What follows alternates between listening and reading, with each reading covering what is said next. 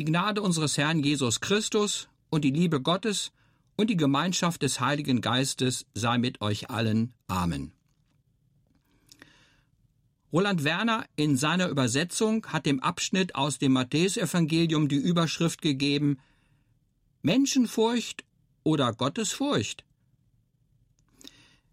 Ich möchte in der Predigt den Gedanken Jesu nachgehen.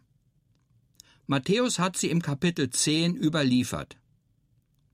Ich werde mit ihnen blicken in die Erdenzeit Jesu, dann aber auch, wie sich das zur Zeit von Martin Luther dargestellt hat. Und dann ist es natürlich wichtig, wie ist das heute mit uns, mit meinem Leben und was das zu bedeuten hat was wir in der Heiligen Schrift lesen. Drei Wünsche habe ich. Erstens, ich wünsche uns keine Menschenfurcht. In Vers 26 steht, ihr braucht keine Angst vor Menschen zu haben. Und in Vers 28, lasst euch nicht einschüchtern von den Leuten, die zwar die Macht haben, euren Körper zu töten, aber die euch selbst, das, was euch als Person ausmacht, nicht auslöschen können. Worum geht es Jesus? Er möchte denen, die ihm damals zugehört haben, innere Stärke vermitteln.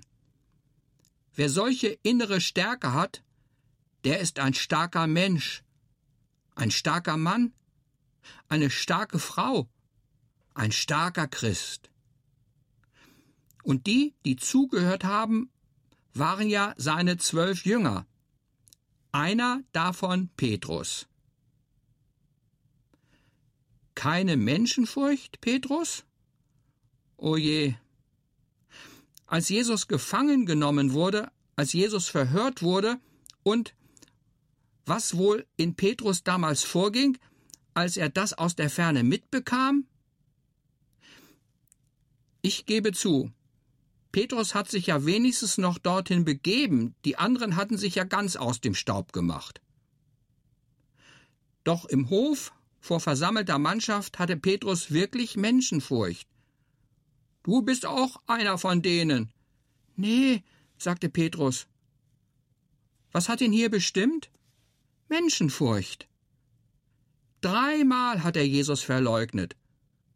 Und als er merkte, was er getan hatte, und als er sich daran erinnerte, dass ihm Jesus das vorher schon angekündigt hatte, da ging er hinaus und weinte bitterlich.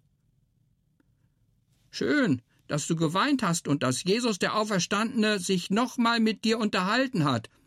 So denke ich. In den Osterberichten lese ich später, wie Jesus ihn dreimal gefragt hat, Petrus, hast du mich lieb? Hast du mich mehr lieb als die anderen? Dreimal hat Petrus Jesus verleugnet. Und dreimal hat er das korrigiert. Keine Menschenfurcht? Selbst der Petrus war nicht so perfekt. Und unser Martin Luther? Er hatte einen lutherischen Dickkopf. Ich vergleiche mich manchmal auch mit ihm, weil ich mit meinem Dickkopf oft anecke. Martin Luther war auch nicht so perfekt. Was er am Schluss seines Lebens über die Juden sagte und schrieb, das gehörte sich nicht, da war er Kind seiner Zeit und hatte keinen inneren Durchblick. Aber sonst hatte er schon den Durchblick. Er hatte keine Menschenfurcht, als er im Jahr 1521 nach Worms zum Reichstag eingeladen wurde Luther wusste wohl, was vor etwa 100 Jahren mit Jan Hus passiert war. Damals gab es eine Zusammenkunft in Konstanz. Freies Geleit für ihn hin und zurück. Was haben sie mit Jan Hus gemacht? Ihn als Ketzer verbrannt. Das hat Luther gewusst. Und trotzdem. Es war wohl eine Triumphfahrt nach Worms, Überall, wo er durchkam, läuteten die Kirchenglocken. Keine Menschenfurcht, Martin Luther? Er hat sich einen Tag Bedenkzeit erbeten, und dann hat er nicht widerrufen, weil gegen sein Gewissen zu handeln gehört sich nicht, es sei denn, aus der Heiligen Schrift wird ihm was anderes bewiesen. Hier stehe ich, ich kann nicht anders, Gott helfe mir, Amen. Und die Evangelischen auf seiner Seite haben gejubelt. Jetzt ist er durch, er hat nicht versagt. Er hatte keine Menschenfurcht. Neben dem Thesenanschlag und neben seinem Gewittererlebnis, nachdem er Mönch wurde, ist seine Standhaftigkeit in Worms so entscheidend. Ich bin so froh, dass er durchgehalten hat. Keine Menschenfurcht in Worms, Martin Luther. Und heute? Ein Konfirmand, der sich für den Unterricht angemeldet hat, wird von seinen Mitkameraden belächelt. Was? Du machst da bei der Kirche mit? Keine Menschenfurcht bei dem Jungen, denn er sagt, ja, ich habe mich angemeldet. Ich bin in unserer Jugendgruppe und ich will mehr von Gott kennenlernen. Ich will bei der Konfirmation laut sagen, dass ich weiterhin zu Christus und seiner Gemeinde gehören will. Ich habe bei jungen Menschen beobachten können, dass solche Aussagen für sie gar nicht so leicht sind, besonders dann, wenn um sie herum alle anders denken. Noch krasser bei koptischen Christen in Ägypten, die in Libyen arbeiten. Sie werden in der Nacht aus ihren Zimmern geholt. Sie sollen die Religion wechseln.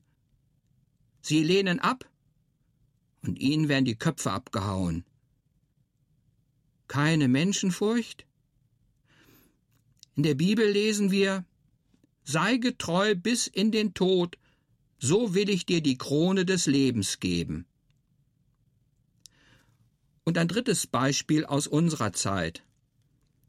Ein Arbeiter tätig in einer Firma gibt vor seinen Arbeitskollegen zu Jawohl, ich gehe ab und zu mal sonntags in den Gottesdienst, und alle zwei Wochen haben wir einen christlichen Hauskreis, wo wir uns über einen Bibeltext austauschen. Das ist mir wichtig, das mache ich so.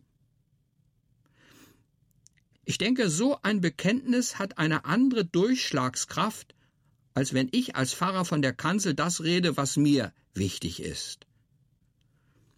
Bitte keine Menschenfurcht. Ich wünsche uns keine Menschenfurcht. Der zweite Gedankengang, ich wünsche uns aber die Gottesfurcht. Im zweiten Teil von Vers 28 heißt es, Fürchten solltet ihr vielmehr Gott, der die Macht hat, über euer ewiges Schicksal zu entscheiden. Er allein kann jemanden an den Ort schicken, wo beides, der Körper und der innere Mensch, endgültig zugrunde gehen. Ich habe darüber nachgedacht und mir ist aufgefallen, dass dies ja fast nicht mehr zitiert und gepredigt wird, dass wir endgültig zugrunde gehen könnten. Aber diese Einstellung war für den Apostel Paulus wichtig, um in der damaligen Welt durch die Länder zu ziehen. Zuerst in den Synagogen zu predigen und dann auch auf öffentlichen Plätzen, zum Beispiel auf dem Areopag in Athen. Dort habe ich vor kurzem auch mal als Tourist gestanden. Warum hat sich Paulus aufgemacht? Warum hat er so viel Leiden auf sich genommen? weil sonst Menschen zugrunde gehen, wenn sie Christus nicht kennen und nicht zu ihm gehören. Diese Einstellung hat auch viele Menschen später bewegt. Sie sind Missionare geworden. Ich bin in Hermannsburg in der Lüneburger Heide aufgewachsen. Ich habe viele Missionare erlebt, die von dort aus in die ferne Welt gezogen sind. Und viele Missionare habe ich gehört, wenn sie im Heimaturlaub von ihrer Missionstätigkeit erzählten. Diese Missionstätigkeit hat zu tun mit dem Missionsbefehl, den wir am Ende des Matthäusevangeliums finden. Jesus sagt, Geht hin in alle Welt, verkündigt das Evangelium aller Kreatur und deret sie halten alles, was ich euch befohlen habe. Und siehe, ich bin bei euch alle Tage bis an der Weltende. Diese Gottesfurcht wünsche ich uns. Furcht ist nicht Angst. Furcht ist die richtige Einstellung zu Gott.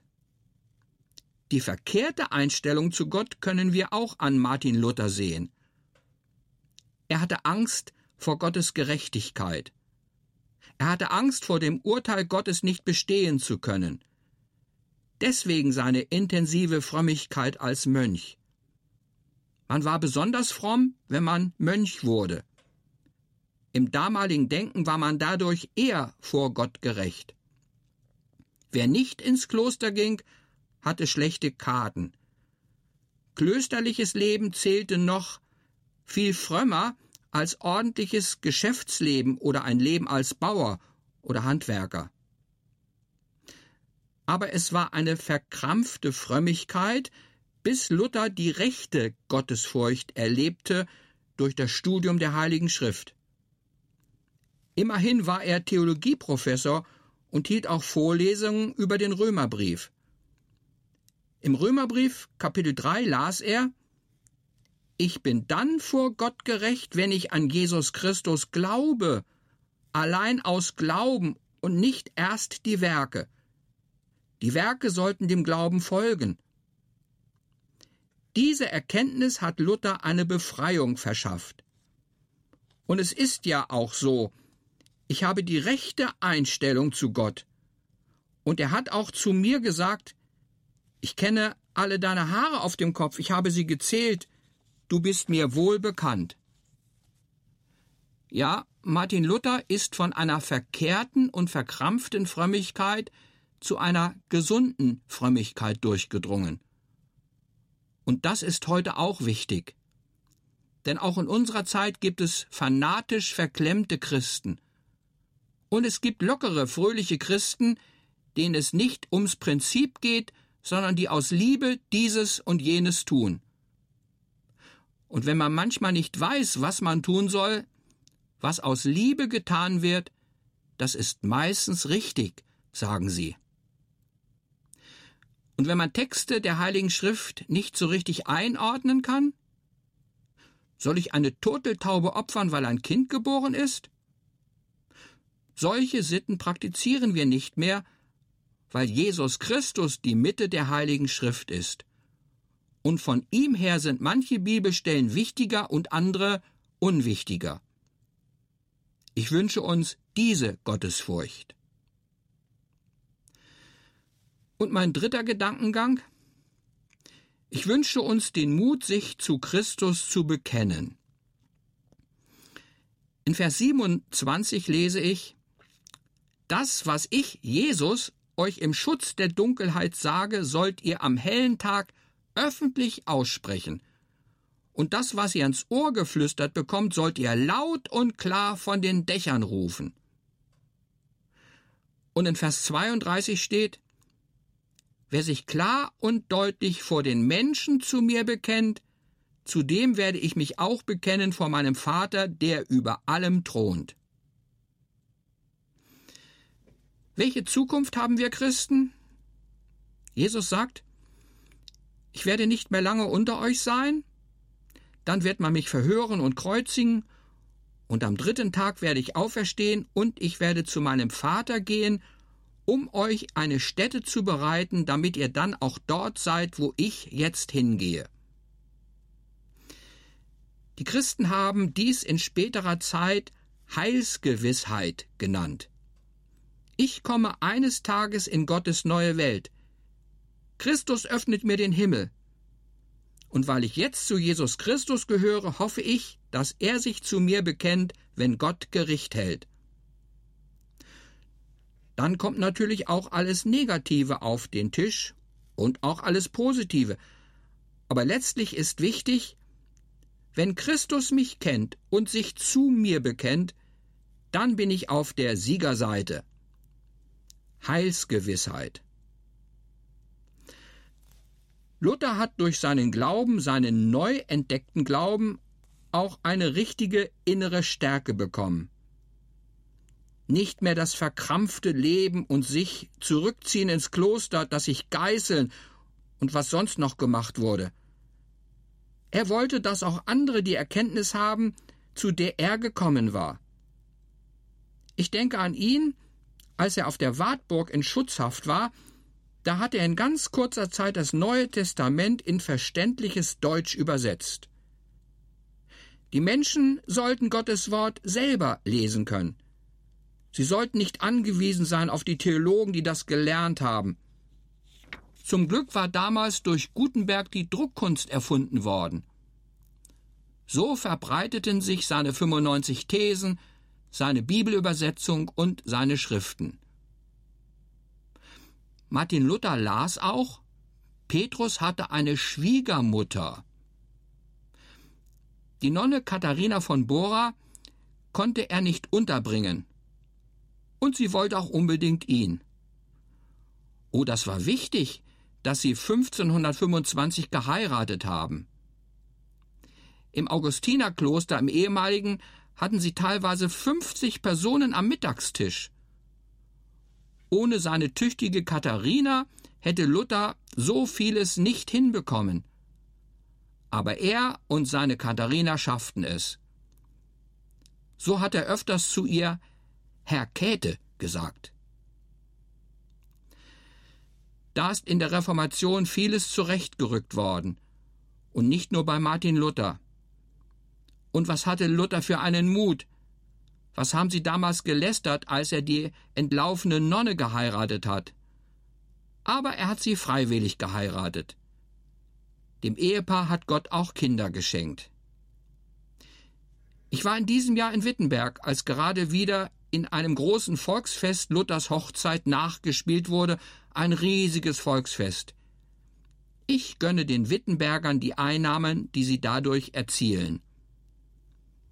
Ja, was ich in der Heiligen Schrift erkenne, das kann ich persönlich durchkauen, aber das soll ich dann auch öffentlich weitersagen. Das soll ich nicht für mich behalten. Glaube ist nicht nur Privatsache. Doch wenn wir uns zu Christus öffentlich bekennen, brauchen wir dazu Mut. Den Mut schenke mir Gott. Diesen Mut verleihe Gott uns Christen in diesen Tagen. Ich wünsche uns keine Menschenfurcht. Ich wünsche uns aber die Gottesfurcht und den Mut, sich zu Christus zu bekennen. Amen. Und der Friede Gottes, der höher ist als alle Vernunft, der bewahre unsere Herzen und Sinne in Christus Jesus. Amen.